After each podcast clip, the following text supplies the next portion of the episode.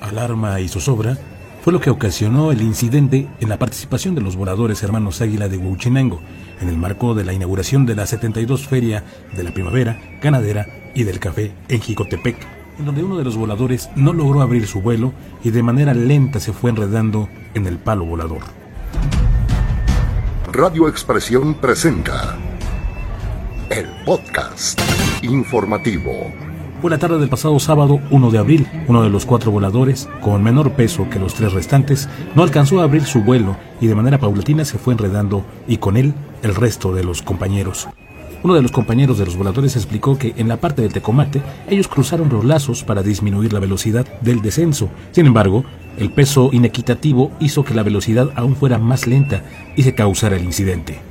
¿Cómo bajaron? Los voladores descendían de cabeza, atados de la cintura, por lo que solamente tuvieron que destrabar uno de sus pies para girar y quedar cabeza arriba, lo que les ayudó a aferrarse al palo volador, desenredarse en las alturas y volvieron a subir al tecomate.